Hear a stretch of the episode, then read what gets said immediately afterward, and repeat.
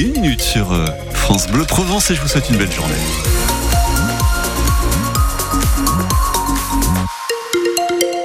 Sur la route, c'est euh, très euh, tranquille à, cette heure-ci, et puis dans le ciel aussi, hein, beaucoup plus que ces deux derniers jours. Alors certes, le Mistral va souffler aujourd'hui jusqu'à 50 km heure un peu partout dans la région. la bonne nouvelle, c'est qu'il va chasser tous les nuages. 14 degrés à Aix-en-Provence cet après-midi, 15 à Marseille et Toulon. L'info avec Laurent Grollet, le retour d'un temps sec, donc après deux jours de douche. Oui, c'est vrai qu'on a vécu 48 heures de pluie euh, soutenue. Il est tombé lors de cet épisode méditerranéen, l'équivalent de deux mois de précipitation chez nous.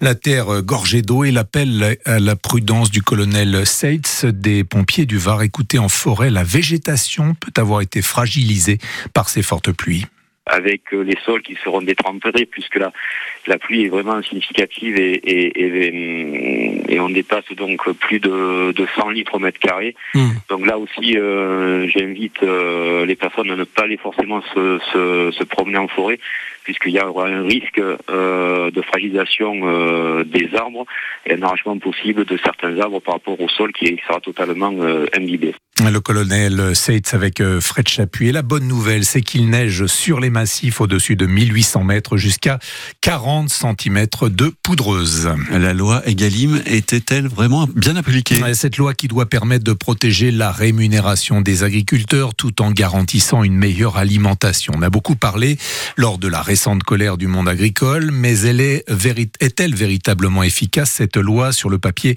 La loi Egalim garantit au moins 50% de labels qualité, dont 20% de bio dans nos cantines. Résultat, eh bien, on est bien loin du compte, Mathilde Vinceneux.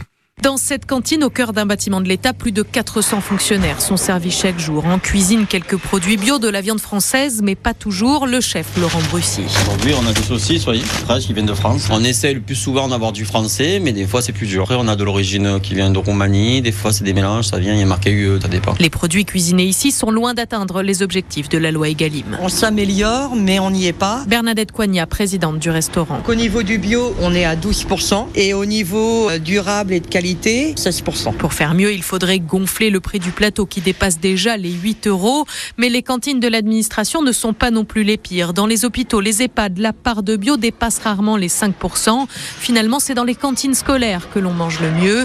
Bienvenue au self de l'école primaire d'Arinque. Carottes, céleri, poisson, petits pois. Ghislaine, la cantinière, elle sert 50% de bio, 50% de local, mieux que les objectifs Egalim. Une volonté de la mairie, Pierre Huguet, adjoint en cantine. Le prestataire qui devait effectivement produire les repas a dû sortir de son catalogue classique pour aller chercher notamment bah, ses producteurs bio et locaux. Il faut donc trouver les producteurs et surtout gérer le surcoût. La mairie le compense pour ne pas impacter les familles. Résultat, avec l'inflation, son budget cantine a doublé en 4 ans. L'enquête de Mathilde Vinceneux pour France Bleu Provence et la colère des agriculteurs n'est pas retombée. Témoin cette action hier encore au Super U d'Embrun dans les Hautes-Alpes.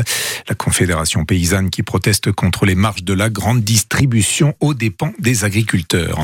C'est mercredi qu'un hommage national sera rendu à Robert Badinter, l'ex-garde des Sceaux de François Mitterrand, décédé jeudi à 95 ans. Hommage rendu place Vendôme à Paris, juste en face du ministère de la Justice. On passe au sport avec le 15 de France euh, qui s'en sort bien face à l'Écosse. Les Bleus encore brouillons hier ont dominé le 15 au Chardon, 20 à 16. Le match s'est terminé sur une action qui aurait pu coûter la victoire aux Bleus, mais l'essai écossais était finalement refusé par l'arbitre. L'Angleterre, de son côté, enchaîne une deuxième victoire dans le tournoi 16 à 14 contre le pays de Galles, Irlande, Italie. C'est au programme cet après-midi.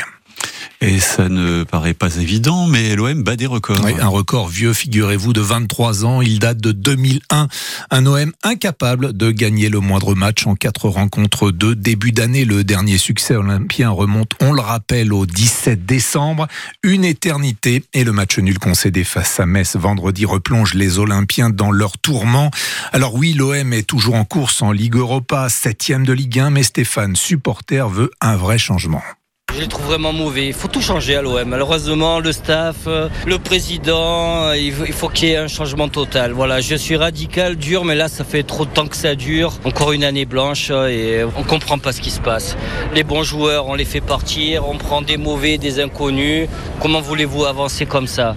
Je suis supporter depuis 40 ans enfin, toute ma vie, mais euh, c'est une des pires équipes que j'ai pu voir évoluer à l'OM. Après, j'en veux même pas aux joueurs, ils sont pas du niveau du club, c'est tout. Et les dirigeants, je comprends pas Longoria, ses ventes, c'est du business, c'est pas du sportif. Je suis triste pour mon club. Bon, il y a rien qui va avec Stéphane euh, au micro France Bleu Provence de Bruno Blanza, la 21e journée de Ligue 1 ce soir.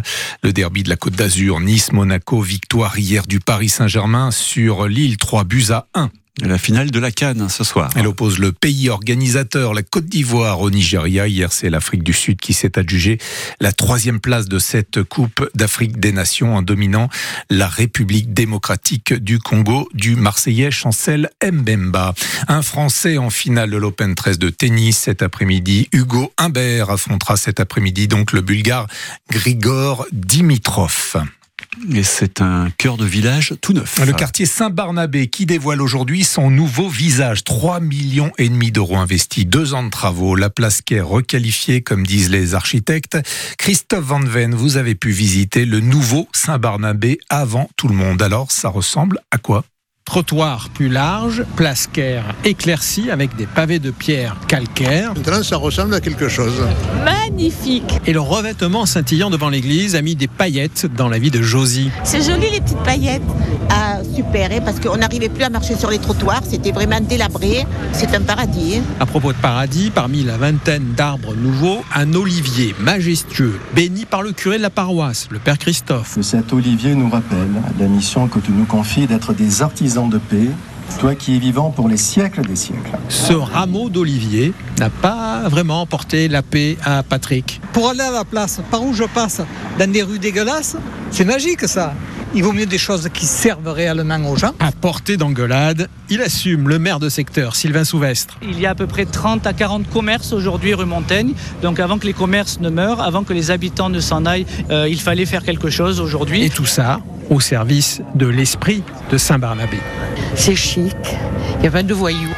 On retrouve le village un cœur de village apaisé. Allez-y faire un, faire un tour, hein. pourquoi pas aujourd'hui? C'est ouvert évidemment à tous. Reportage de Christophe Van Ven. Et on connaissait Arsène Lupin. Un cambrioleur chevronné vient d'être arrêté. Et ça se joue parfois pas grand-chose. Thibault, un simple contrôle routier fin janvier a permis d'envoyer derrière les barreaux cet as du cambriolage soupçonné notamment d'être l'auteur du braquage retentissant en mars dernier d'une villa de Roquevert-Bilan. 100 000 euros de préjudice. L'homme confondu par son ADN a été condamné à 3 ans de prison, dont 18 mois ferme. Cambrioleur donc, gentleman, on ne sait pas. C'est le plus grand des voleurs.